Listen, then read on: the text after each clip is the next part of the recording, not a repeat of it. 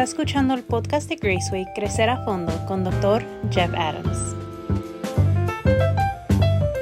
Hola amigos, bienvenidos a Crecer a Fondo. Yo soy Jeff Adams, conmigo Carla Ponte y aquí estamos hablando en este episodio de Crecer a, Fondo de las relaciones interpersonales.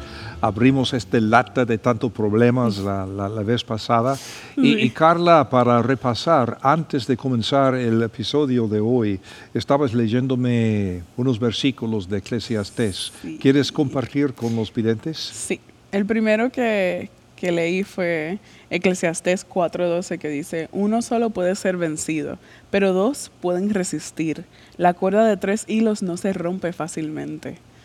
Y ahí no habla como que la Biblia misma está diciendo, necesitas a personas, necesitas personas que estén contigo, porque eres más fuerte. Y no está hablando de uno solo, solo eres más fuerte. Mejor aíslate o este, trabaja solo o siempre esté pendiente de ti mismo y vas a ser más fuerte. Al contrario, dice, con más personas eres más fuerte. Y también está Eclesiastés 4:10, si caen el uno, si caen, el uno levanta al otro.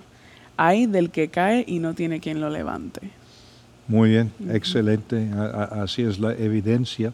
La vez pasada estuvimos hablando de la importancia que tiene el ser humano de, otras personas en su vida, comenzando en el segundo capítulo de Génesis. No es bueno que el ser humano esté solo.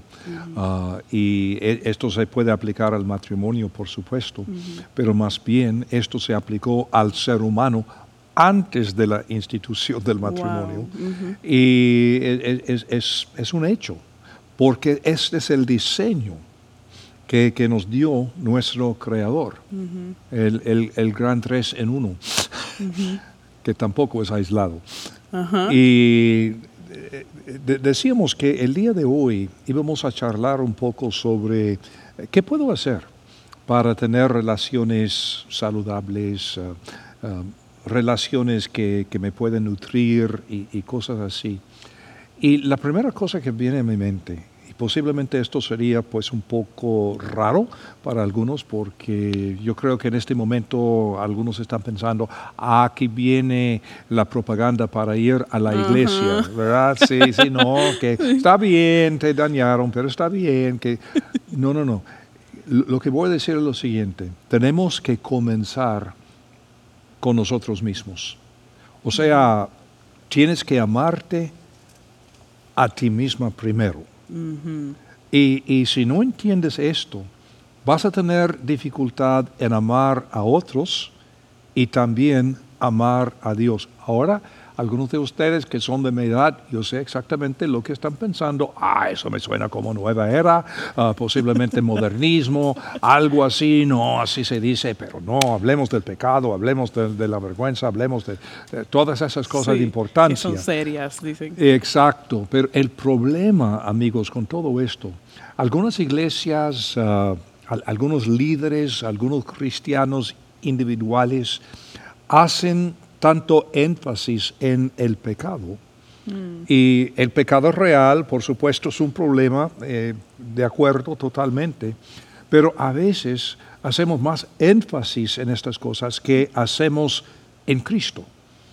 Y el hecho de que Cristo nos ama y nos amó antes de nuestra salvación, cuando éramos pecadores y todo esto, y en lo peor de los casos, lo siento, pero lo voy a decir así nomás, en, en, lo peor de los casos, algunas personas usan estas cosas para manipular o para controlar a la gente.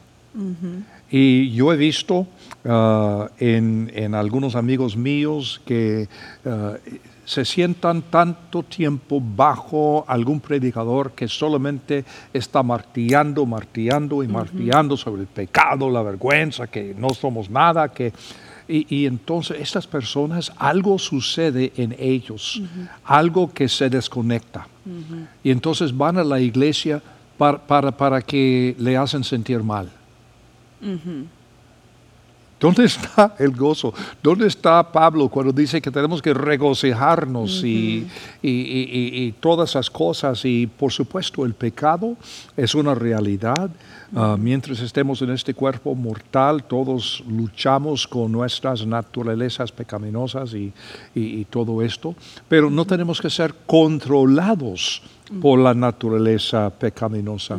Tú decías algo, Carla, ah, la vez pasada. Estaba citando así nomás un pasaje de Mateo capítulo 22, ah, cuando Jesús estaba en una discusión con los ah, religiosos de su día y él resumió todo el Antiguo Testamento en dos mandatos. ¿Cuáles, cuáles fueron? Amar al Señor este, sobre todas las cosas y amar a tu prójimo como a ti mismo. Ese fue el que estamos diciendo. Tan sencillo. tenemos, tenemos un libro muy grande que se llama la Biblia y la mayor parte de la Biblia se llama el Antiguo Testamento. Sí. Y Jesús dijo, quiero explicarles de qué se trata. Voy a tomar todos estos mandamientos y, todas esas palabras y dijo, amarás a Dios con todo tu corazón, tu mente, tu alma y amarás al, prójimo como, como a ti mismo. Y dijo, de esto depende toda la ley y todos sus profetas. Punto. ¿Qué? Y tiene sentido, o sea, porque si si piensa, muy, muchas veces los religiosos se enfocan en, en, pequeños mandatos, en cosas que son malas. Mira, no, esto no. Pero ahí no está ninguno de esos. Ahí dice dos cosas bien, o sea, bien. O sea, ama al Señor con todo lo que tú tienes y ama al prójimo como a ti mismo. No dice, ay, no hagas esta cosa. Ay, by the way, no hagas esta cosa. No, pero los diez mandamientos que no matarás. Pero si amo a mi prójimo como a mí mismo, ¿cómo es que voy a matar? ¿Cómo es que voy a robar? ¿Cómo es que voy a cometer adulterio? ¿Cómo es que...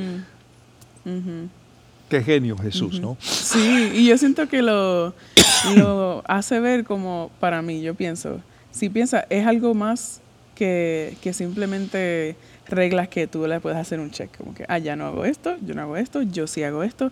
Es más complicado porque es una relación. Tú tienes que tener una relación con el Señor para amarlo con todo lo que tú tienes. Y tienes que tener, tienes que amar al prójimo, así que eso conlleva relaciones. O sea, no es como que yo amo a mi prójimo porque yo no le hago nada. Pero ni hablas con él. Entonces como que es, son dos cosas que él pone como que es que tienes que tener relaciones, es, mucho más, sale de aquí, ¿sabes? No es simplemente de las manos, yo voy a hacer estas cosas y todo va a estar bien, sino que es algo que tiene que salir de, lo que no se ve. Es algo interno del corazón. Y yo creo que en algunos sectores de la iglesia hay una mala interpretación de lo que dijo el Señor Jesucristo. Yo creo que algunos están pensando que el Señor dijo que tenemos que amar a Dios y tenemos que amar al prójimo en vez de amar a nosotros mismos. Amar a mí mismo es pecado, amar a mí mismo malo, amar a mí mismo carnal. Entonces, en vez de amar a mí mismo, tengo que amar a Dios y tengo que amar al prójimo. Mm. Pero ¿sabes lo que, lo que el Señor estaba haciendo, creo yo? ¿Tienes idea de lo que Jesús estaba haciendo? ¿Qué? en palabras de hoy, yo creo que Jesús aquí está normalizando lo que es amar a nosotros mismos. Él está diciendo que amar a mí mismo es la cosa más normal y natural. ¿Por qué? Porque soy creación de Dios. Así me hizo Dios a su imagen.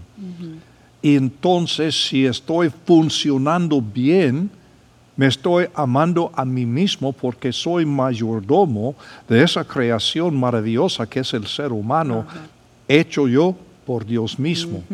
Entonces Jesús estaba normalizando esto para decir que si yo soy normal, amar a Dios y amar al prójimo es tan normal y natural como amarme a mí mismo. No dice si te amas a ti mismo, dice ama al prójimo igual que te amas a ti mismo, porque ya está diciendo, de hecho, yo sé que tú te amas y eres, es normal. Exacto, y no tengo que escoger, ¿me amo a mí mismo o amo a Dios? ¿Me amo a mí mismo o amo al prójimo? No, no, no, eh, todo es normal. De eso se trata la Biblia, de esto se trata Dios, de esto se trata la vida. Todo.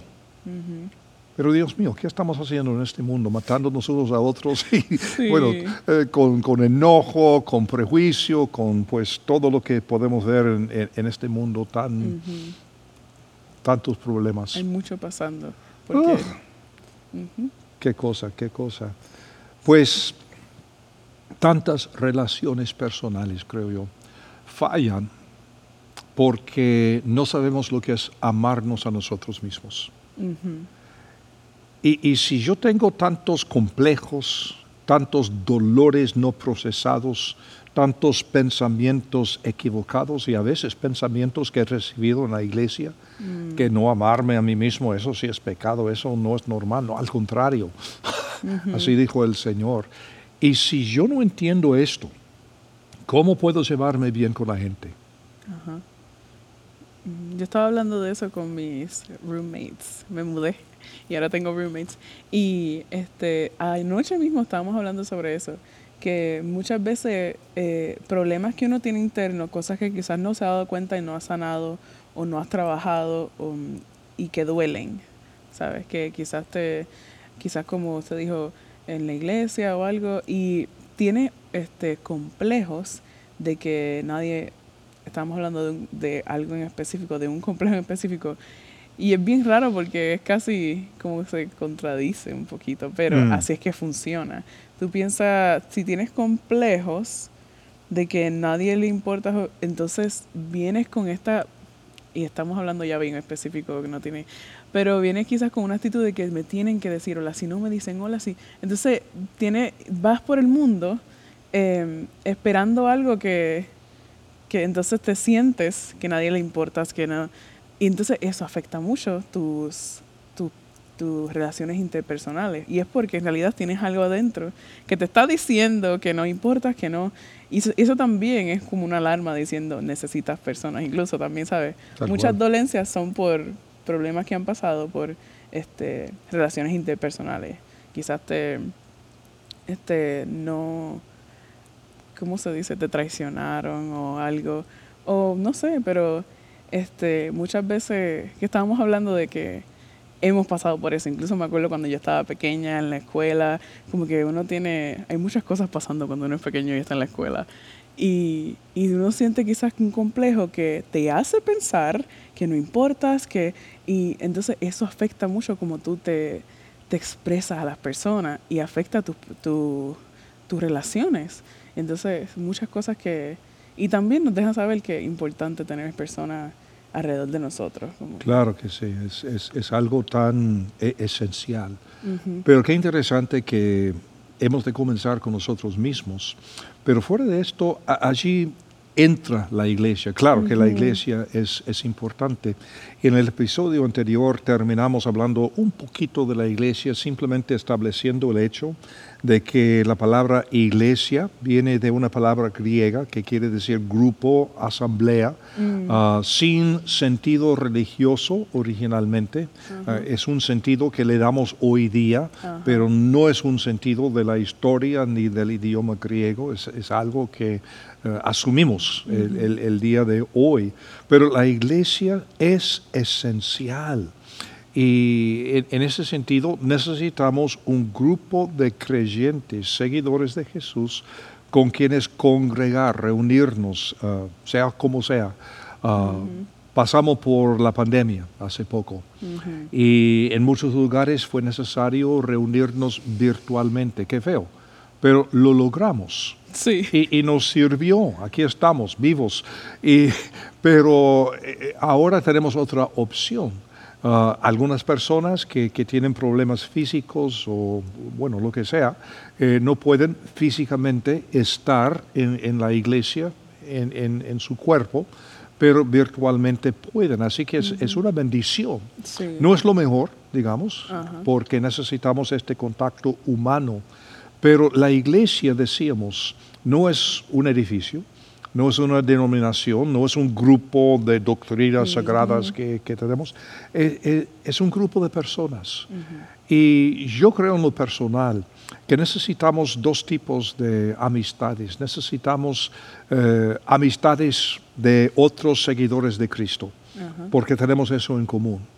Pero también necesitamos amigos que no son creyentes, Sí. que son gente común y corriente, Sí. el prójimo, como decíamos la vez pasada. y, y además, Carla, y posiblemente algunos van a decir que es eh, herejía, pues ya tengo tantos años que no me importa, pueden decir lo que quieran. Pero hay tantos tipos de iglesias. Sí. Y hablamos de posiblemente una persona ha recibido algún golpe, algún dolor en la iglesia, por eso ya no quiero ir. Pues el, el Señor, además de hablar de la importancia de relaciones interpersonales, nos instruye en la Biblia cómo reparar, cómo reconciliar estas relaciones eh, rotas y cosas así, ¿no? Y tenemos líderes en la iglesia para, ah, para ayudarnos en, en este proceso. As- Así que de nuevo, aún en este problema tenemos necesidad de otros y lo mejor en la iglesia. Pero lo que voy a decir, que para algunos, lo siento mucho, va a ser herejía, ah, exactamente como hay amistades tóxicas, Sí. hay iglesias tóxicas. Sí. Y, y- y puede ser que algún vidente está escuchándonos y diciendo, "Pues, mi iglesia no es así, que mi iglesia, que no es... Bueno, en primer lugar hay que verificarlo. hay que hablar con, con el pastor, con algunos líderes, hacer el mejor intento posible, Sí. reconciliar esta cosa, lo que, lo que sea. Pero hay que entender que hay iglesias tóxicas también. Sí. Y en este, en este momento, ¿qué debo hacer? Hmm. Buscar otra, ¿no? Sí, y eso me hace pensar, como, como estaba mencionando, que yo me acuerdo de cuando yo estaba más joven, de que no sé, por alguna razón, no sé si fue por mi crianza o qué, pero, o sea, un- en la escuela, como siempre, como estaba diciendo, hay mucho pasando, o sea, porque uno está creciendo emocionalmente, físicamente y todo, y sabes que hay mucha presión y pues. Entonces, pues quizás, no sé, puede ser por diferentes este, razones para todo el mundo, pero quizás para mí fue pues, la escuela y todo eso, que yo tenía ese, no sé, como que yo me sentía quizás como que no, este, no, no le no importa cuando llego a un sitio, aunque sí, no siempre he sido, no sé si siempre he sido extrovertida, pero por buenas personas en la iglesia y, perso y o sea, con las que yo pude hablar sobre eso y pude como que este, confrontar eso, incluso de ellos se dieron cuenta, "Eh, quizás por esto, y que y buenas personas que estaban en mi iglesia, y no sé, bueno, pues hay, hay personas que probablemente no van a encontrar eso en una iglesia, porque a lo mejor no van a la iglesia, pero si tú debes encontrar personas saludables, o sea, personas que, que, te, que te ayudan, que te añaden a tu Mm, vida y que puedan decirte estas cosas porque te aman y porque te le importas.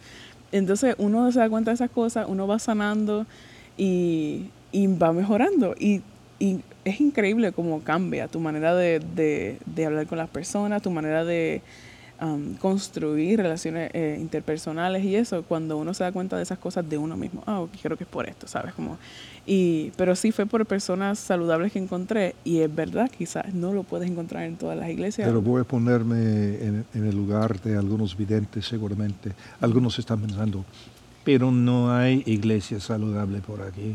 Lo he intentado y no puedo. Me han que- dicho eso a mí. Eh, eh, exactamente. Lo, lo que pasa, eh, están perdiendo esperanza. Y qué interesante que el Señor dijo esto, que en donde hay dos o tres reunidos en mi nombre, allí estoy. Entonces ahí puedo decirle a, a- a nuestros amigos, pues seguramente puedes encontrar a dos o tres personas más que comparten tu fe. No, es que yo soy el único cristiano aquí en este país.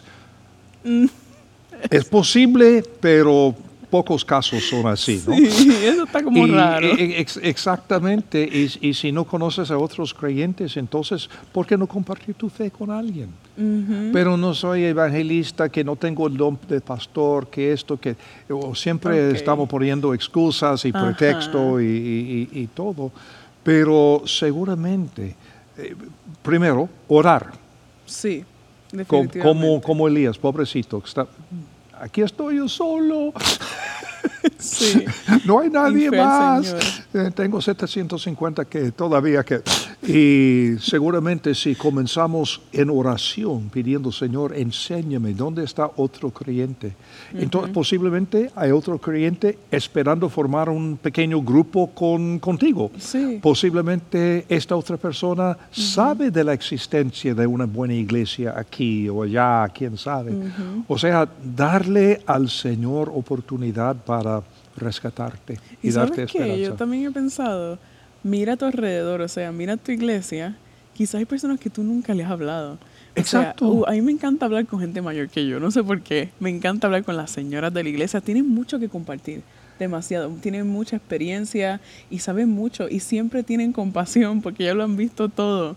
Aunque la gente piensa como que no, la abuelita te va a regañar, ¿sabes? No, pero ya te escuchan y te dicen, ¿sabes qué? Algo así me pasó. Y siempre tienen cómo, cómo tener compasión, siempre tienen algo que compartir y a lo mejor no estás mirando muy bien. Bueno, quizás es verdad, quizás no, no, no tienes la mejor iglesia, quizás no tienes a gente alrededor tuyo y buscas, sí, pero quizás estás en un sitio que no has hablado con todo el mundo, hablaste con todo el mundo en tu iglesia, ya conoces a todo el mundo. Exacto. Y me, me fascinan las personas aisladas dentro de una buena iglesia. Una iglesia fabulosa y la persona que está ahí. Todos los domingos. No participan, eh, no, no nos saludan, eh, no, no quieren sonreír, no, no quieren Sí. hacer nada, simplemente estar en, en- en la iglesia, pero miserables. Sí, entonces... Esta iglesia no, no es una iglesia eh, muy, eh, muy agradable, que, que voy a buscar otra.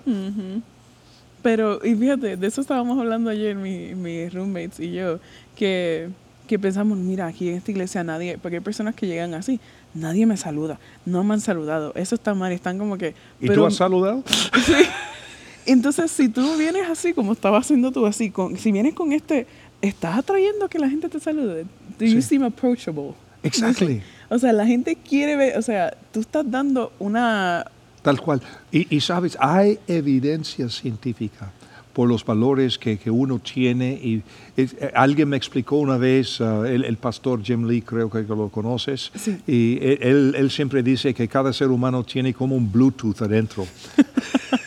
Es cierto. Es- es- es- estamos andando y el Bluetooth está diciendo, soy una persona no accesible, por favor, no me Wow, hables. Wow, eso es tan cierto, sí. ¿Verdad que sí? Sí. Y al contrario. Ujú. Y, y- y también, y yo cuando estoy trabajando con clientes y a- hablando de su vida y, y todo, siempre digo, cuando estamos hablando de valores, cuáles son tus valores, que, que este mismo Bluetooth eh, está compartiendo tus valores.